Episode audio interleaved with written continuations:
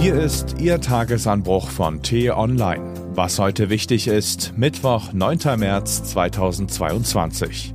Während Putin die Ukraine weiter in Schutt und Asche legt, bekommt der Krieg auch in Deutschland immer mehr ein Gesicht. Welche Fehler wir diesmal vermeiden sollten. Geschrieben von Miriam Holstein, gelesen von Axel Bäumling.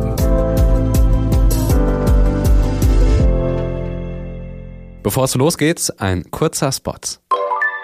Räume zum Hören. Unser Podcast für Krebspatienten und ihre Angehörigen. Hört rein in die neue Folge auf www.räumezumreden.eu. Die zweite Chance. Rund 1,7 Millionen Menschen haben die Ukraine bereits verlassen. Über 65.000 sind nach Deutschland gekommen. Allein in Berlin sind es derzeit rund 10.000 pro Tag. Für Deutschland ist es bei allen Herausforderungen eine Chance zu zeigen, dass es aus der vergangenen Flüchtlingskrise gelernt hat. Damals war der anfängliche Rausch der Willkommenskultur schnell verflogen. Die Bundesländer und Kommunen waren mit der Situation überfordert. Chaos und Bürokratie führten zu Wut und Frust bei den Flüchtlingen, aber auch in der Bevölkerung. Diesmal gibt es nicht nur Erfahrungen und Strukturen, auf die man zurückgreifen kann. Bund und Länder wissen auch, dass sie eng zusammenarbeiten müssen und nicht gegeneinander, um die Lage in den Griff zu bekommen. Hilfreich ist, dass die Europäische Union sich auf einen schnellen Schutz der Kriegsflüchtlinge geeinigt hat. Statt zähe Anerkennungsverfahren durchlaufen zu müssen und monatelang zum Nichtstun verdammt zu sein, können die Ankömmlinge aus der Ukraine sofort eine Arbeit annehmen. Das erleichtert die Integration und könnte an der einen oder anderen Stelle sogar helfen, den Fachkräftemangel abzumildern, denn dieser ist dauerhaft ohne Zuwanderung nicht mehr zu lösen. Wichtig ist aber auch, mit realistischem Blick auf die Situation zu schauen. Viele der Flüchtlinge sind kriegstraumatisiert. Sie werden Hilfe benötigen. Dafür müssen jetzt rasch Netzwerke geschaffen werden. Denn es werden noch viel mehr kommen. Laut Vereinten Nationen erleben wir gerade die am schnellsten wachsende Flüchtlingskrise seit dem Zweiten Weltkrieg. Soweit die schlechte Nachricht. Und jetzt die gute. Nie war die Europäische Union geschlossener in ihrer Solidarität. Wer dieser Tage an die polnisch-ukrainische Grenze reist, kann große Not, aber auch viel Hilfsbereitschaft beobachten.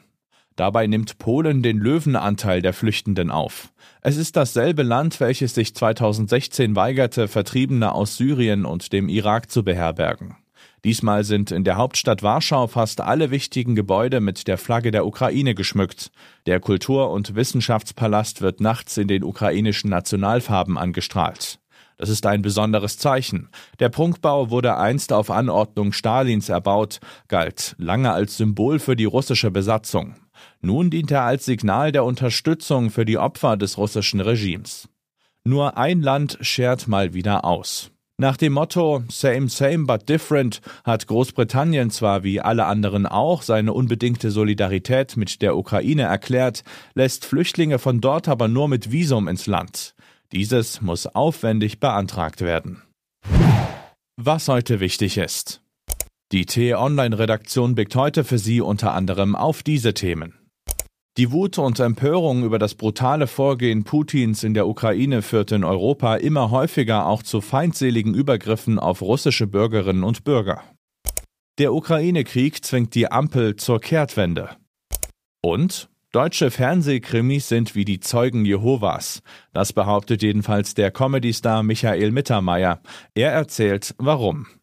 Diese und andere Nachrichten, Analysen, Interviews und Kolumnen gibt's den ganzen Tag auf t-online.de. Das war der T-Online Tagesanbruch vom 9. März 2022, produziert vom Online-Radio- und Podcast-Anbieter Detektor FM. Den Tagesanbruch zum Hören gibt es auch in der Podcast-App Ihrer Wahl, kostenlos zum Abonnieren.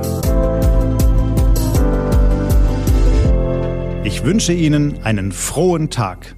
Ihr Florian Harms.